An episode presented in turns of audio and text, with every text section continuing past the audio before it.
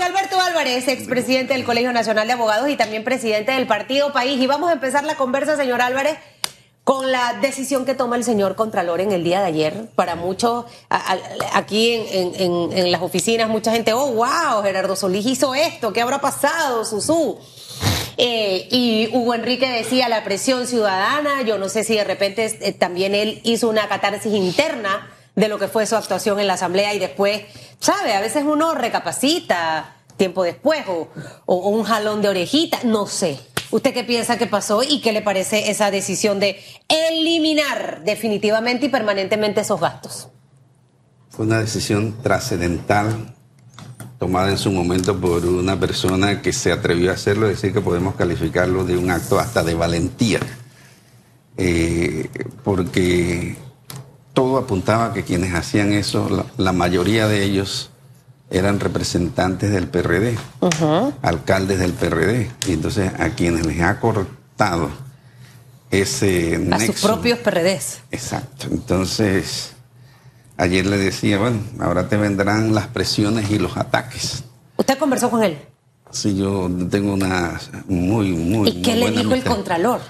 Eh, Lo que se pueda decir de la no, conversa. no, ¿no? sí, exacto. Él, él sabe de lo, de lo importante, de que eso había que hacerlo. Y me dijo, dice, oye, actué en base a lo que me dictaba mi conciencia y creo que hice lo correcto. Y le contesté, digo, no solo lo correcto, creo que hiciste algo muy bueno para el país y ojalá puedas tomar otras medidas como esa, eh, porque ya estamos cansados de esas páginas a diario en los medios en los cuales te sale eh, que hay hasta representantes que formalmente ganan más que el presidente de la República. Digo, bueno, la gente dirá, bueno, el presidente anda en un carro que no paga gasolina ni nada, nosotros, pero es que eso, eso, es- eso es inconcebible eh, que en nuestro país, porque eso es un disfraz de salario. Como los salarios pagan decimotercer mes, eh, pagan eh, prestaciones sociales, caja del seguro social, entonces que han inventado, bueno, esto como salario, esto Sí. como gasto de representación, esto como gasto de movilización y esto como gastos de viáticos. Sí. Entonces le dan viáticos por ir a reuniones, pero si su trabajo como representante y como alcalde es ir a reuniones casualmente. Entonces te- te- le, vas a- le estás pagando Ey. dos veces por hacer la misma cosa. Entonces Usted- había que acabar con el relajo. Usted me está dando ingredientes. Pero a Ah, qué propósito bueno. de valentía, para mí valiente es que yo tome una decisión y corrija algo que históricamente ha estado mal. Aquí el valiente ha sido el ciudadano que le ha dicho al Contralor, corrija, porque usted felicitó a estos señores que Sí, pero ganan mucho, ¿no? ¿Tú sabes cuánta gente tú le dices que corrija y no lo hace? Es verdad. Eh, Es yo, verdad. creo que el- yo, yo, yo creo que Hugo, tiene mérito. Y sabe, y sabe Yo- yo- también que Sí, sí. los Hugo. funcionarios públicos no tienen la mayoría la capacidad de reconocer cuando se equivocan. Y creo que lo que hizo ayer Gerardo Solís, para mí, por eso yo eh, pi- pienso, y usted me ha dado un poco la razón a mi manera de pensar desde ayer, que fue su conciencia. O sea, hay veces que yo, Susan, sé sí. lo que he hecho mal y lo que he hecho bien. Eso me lo dijo él, que actuó en base a su conciencia. porque- Qué bueno. Pero es que, es que, es que Hugo, mira, pues tú No, eres periodista. No, no, no, pero es que tú eres periodista y, y- y tú crees que los funcionarios tienen que actuar por toda la presión mediática. No, No, no, porque no, a veces, a los medios se equivocan. Todos nos equivocamos. Exacto, entonces- Por eso reconozco que tiene mérito lo que hizo. Sí. Pero reconozco que la valentía ha sido la de la opinión pública y de las organizaciones que no ahora, desde hace años Y están lo- pidiendo y- esto. y- exacto, ¿y por qué los contralores anteriores Qué con mal que no lo hicieron, qué bueno que se hace ahora. Pero el valiente, el que tiene el poder y los obligó. Y, lo obligó. y lo que tenemos es que Pero- aplaudirlo para que siga haciendo Sí. cosas como esa. Pero el punto al que quiero ir es, mire, si tomó la decisión, más allá de que sea su conciencia, él es abogado, él fue el presidente del Colegio Nacional de Abogados, es un hombre de leyes. Sí, sí. Esto debe tener un sustento legal. Entonces, si tiene un sustento legal, ergo, la lógica a mí me dice que si tú estabas cobrando algo que no estaba bien, según la ley, tú tienes que devolverme lo que cobraste. Y no solamente tú, todos los que cobraron. Y voy más allá todavía porque le decía, usted me ha dado ingredientes con su primera respuesta. Lo demás son opiniones. Usted tiene una, Susan tiene otra, yo tengo otra. Son opiniones, todos tenemos una opinión. me daba ingredientes por lo siguiente. Si usted es contratado para un trabajo específico, usted no tiene que decir, bueno, me pagas esto, le pongo un nombre, aquello otro nombre aquello otro nombre para no pagar impuestos, para que si al final tengo, cobro todo esto. No, tu salario es este y vamos para adelante. Y de pronto te doy viático o te doy gasto de representación. Pero estos señores todavía siguen cobrando. Viáticos y dietas. Entonces a mí me parece como extraño que tú estés cobrando tantas cosas cuando te contratan para un solo trabajo. Entonces tú haces un solo trabajo, pero cobras varias, varias, varios salarios por el mismo trabajo. A mí me suena así. Esas dos cositas, por favor. Lo de lo- si puede ser retroactivo, porque si ellos estaban cobrando algo que no estaba de acuerdo a la ley, tú tienes que devolver lo que has cobrado. Y segundo, a mí me suena que todavía siguen cobrando por el mismo trabajo varios ingresos. Lo primero tiene una solución legal y no es el contralor el que la va a dar. Por ejemplo, eh, tú nos has dado ahora que estamos aquí en una mesa de ideas, una, una idea y que a lo mejor algún abogado la apaña y dice, bueno, vamos a, a ir ahora a la justicia para que declare ilegal todos esos cobros y entonces si haya la en ese momento la exigencia de que devuelvan esos fondos. Pero eso, eso no puede ser el contralor.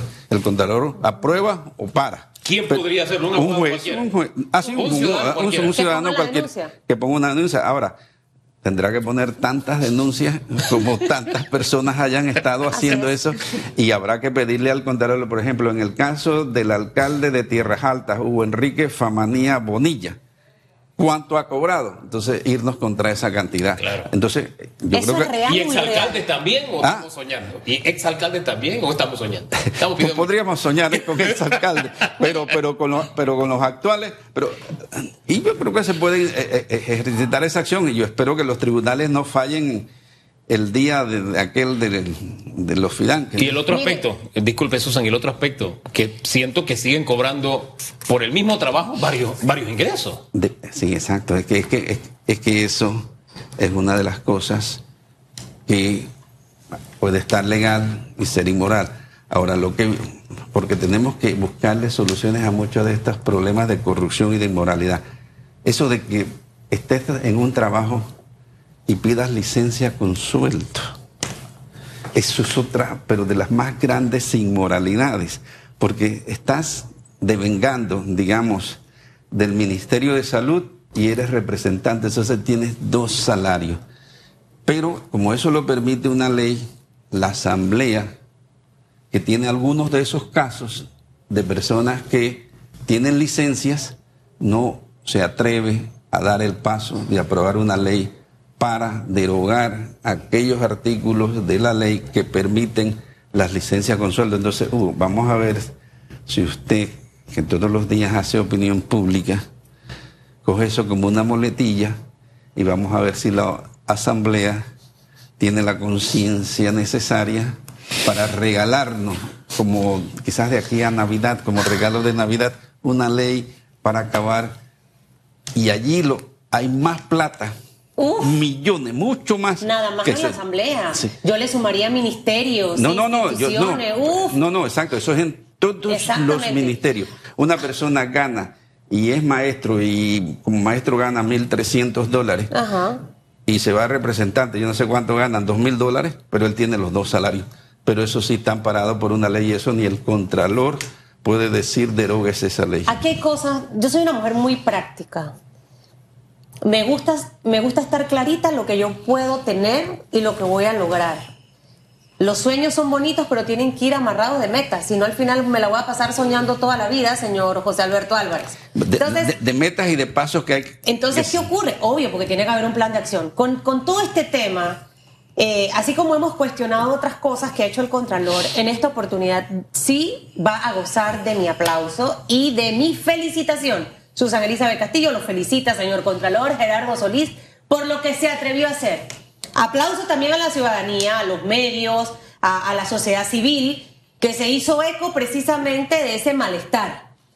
Pero el tener la valentía de quitarle eso a sus propios representantes, a sus propios concejales y a sus alcaldes, ahí para poder hacer eso, de verdad que hay que ser valiente, porque como usted bien se lo dijo, va a venir un cerro de cosas encima. Ahora, va a definir su actuación después de aquí con el resto de cosas que vengan y que al final no veamos que cerré esto y abrí la pluma por acá, por otro lado. Ahí es donde realmente vamos a, fortalecer esa decisión que él acaba de tomar. Ahora, en vista de lo que estamos hablando con esas fugas de plata innecesarias que hay, donde las personas ni siquiera van a trabajar eh, y, disfrutan de los salarios y encima de eso de beneficios. Señor José Alberto Álvarez, acabamos de hablar con Felipe Ariel Rodríguez del tema reactivación económica. La semana pasada hablamos de las prioridades que necesitamos tener como país para sacar a Panamá hacia adelante. Si yo tiro en la mesa lo que estamos hablando en este momento versus todas las cosas pendientes que tenemos, la tarea es tan grande que por dónde empezamos en realidad para usar bien esos recursos, que ahora la pregunta es, se cerró esto para las alcaldías y las juntas comunales, pero esa plata cómo la vamos a utilizar de una manera coherente y efectiva para la población panameña, entendiendo todo lo que necesitamos hacer para reactivar la economía, sabiendo que pueden aumentar los intereses de los préstamos, de las hipotecas, de las tarjetas, que la gasolina y el diésel van para arriba. O sea, tenemos un escenario en donde tenemos que actuar. Felipe, lo estaba escuchando cuando llegué aquí, coterráneo, hoy es un programa de chiricano, mira qué alegría. Entonces, eh, él también está inmerso en temas de turismo. Yo creo que en nuestro país, eh, en, caso eh, de que en el 2024 como partido lleguemos a ser gobierno, una de las cosas que más vamos a apostar es al turismo, pero al turismo interno. Y para lograr eso, ¿qué es necesario? Que esa fue la apuesta que hizo en su momento cuando llegó Felipe González al gobierno en España. Hacer carreteras. Porque vio las filas innecesarias que había ahora y entonces las filas fueron como la gente algunos regresaban el domingo otros regresaban el lunes otros regresaban el martes y los más el miércoles hubo fila todos esos días entonces tenemos los que viajamos al interior un allí a la salida de la autopista. Yo creo que llevan más de ocho años haciendo ese puente. Y no lo terminan. Y no hay un ministro que diga, oye, ven acá, te doy hasta el fin de mes o si no te quito la obra. Porque cuando hay atraso... mal hechas y mucha plata gastada. Exacto, entonces, entonces se forman esos embudos. Qué felicidad sería si usted puede ir a una playa del interior y disfruta su fin de semana. Si en vez de estar planeando irse a Miami, se iría para allá. Y entonces, ¿qué es lo que pasa? Que cuando tú haces un desarrollo de playa turístico, eso derrama progreso, dicen los entendidos, 10 kilómetros hacia atrás. ¿Por qué? Porque el agricultor va a tratar de ir a vender sus productos allí. La gente va a tratar de ir a prestar servicios de, de domésticas. Entonces no vienen a la ciudad. Entonces evitas muchos problemas. Pero Oye, ir para el interior. Entonces, la gasolina está cara y el tranque. exacto, no Han pasado dos años y tanto y no lo hacemos, señor José Alberto Álvarez. Porque este gobierno, ahora la excusa es la pandemia. Los otros eran que el, gobierno anterior me dejó todo enredado, como dice un estadista. Oye, si tú quieres ser gobierno, porque ese enredo es que el que tú vas a resolver, no es que vas a aprender cuando llegas a cómo se resuelve el, el gobierno. Eh, el primer acto de corrupción de una persona es aceptar un puesto para el cual no está preparado.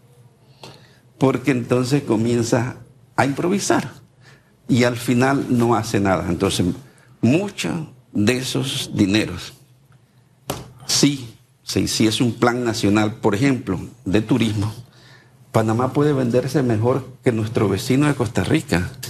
Nosotros tenemos las facilidades de ir de desayunar en Panamá, almorzar en Colón e irnos a cenar en Darién, en la selva después del Amazonas más tupida del mundo. Eso no lo ofrece ningún otro país en el mundo. Entonces no sabemos vender el turismo porque entonces la gente viene aquí, los líos que hay en el aeropuerto, usted te leyó, hubo hace unos días que salió un meme que decía que en Chiriquí sí había aire acondicionado en el aeropuerto, que esto, que el otro, que mandaran ese personal al aeropuerto de Panamá. Entonces, la primera impresión que tiene el turista es cuando se va. Entonces, Susan, para concluirte, yo apostaría mucho al turismo, pero acompañado de estas otras ¿Y el cosas. ministro que está funcionaría para eso que usted piensa? Y yo creo que eh, el ministro puede hacer una labor, pero más es de el Ministerio de Obras Públicas, de lo que son las vías hacia el interior. ¿Y el que está actualmente? Bueno, usted parece que no le hace caso a la opinión pública, ¿verdad? Pues yo no sé con cuántos cientos de huecos caigo yo antes de llegar aquí al... a- bueno, aquí son Mire, como miles, pero...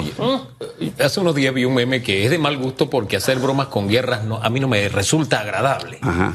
Pero de alguna forma pintaba algo de nuestra dolorosa realidad, ¿no? Uno, yo he visto ya varios. Digo una, una, una pintura de nuestra dolorosa realidad y mostraba una calle llena de huecos y decía Panamá sin bombardeo. O sea, la calle llena de huecos. No, y ¿no? otro que iban los dos principales figuras del gobierno y uno le decía al otro, oye, este, qué mal ha quedado Sí, es- Kiev es- después del bombardeo. sí, Dice, son- no, son- son- son ta- de- estamos saliendo de Colón. No, de verdad que a mí no me gusta hacer bromas con el tema guerra porque estamos hablando de gente que está, que está muriendo. Pero fíjese, hay un proyecto que tiene más de un siglo y nació con Belisario Porras, los ferrocarriles nacionales, y comenzaron en Chiriquí.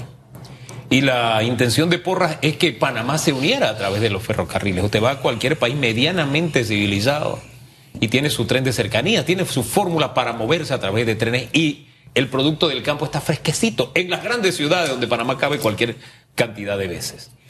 Eh, eh, esa es una de las, de las aspiraciones que muchos sectores han dicho ahí. El tren lo necesitamos. Si no nos cabe para Panamá, pensemos para toda Centroamérica, pero hagamos algo porque no podemos seguir sin vías de comunicación y medios de comunicación conf- confiables.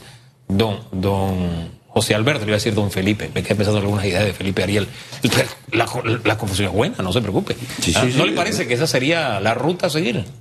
Definitivamente, este, y el presidente anterior lo propuso y porque venía casado con eh, financiamientos chinos le cayeron en, en pandilla. Y el proyecto. se paró un proyecto. Y se, y se paró un proyecto. Mire, usted ha mencionado quizás la figura cimera eh, en el siglo pasado, porque aquí hablan de Torrijos, hablan de Arnulfo Arias. Eh, Arnulfo ni siquiera llegó a gobernar muchos días, pero Porras diseñó lo que fue, lo que es el Estado panameño. Las instituciones del Estado panameño son producto de la mente de ese santeño que tenía entre sus ideas hacer un ferrocarril. Eh, lástima que los gobernantes eh, no se hayan preocupado por esa idea, pero Susan, en, en- en el orden de mis ideas, cuando yo te digo transporte, no solamente es carretera, puede ser el, el- el- tren. O sea, una persona que, como tú, que cuántas horas te gastas tú en ir a, A Chiriquí. A Chiriquí. No.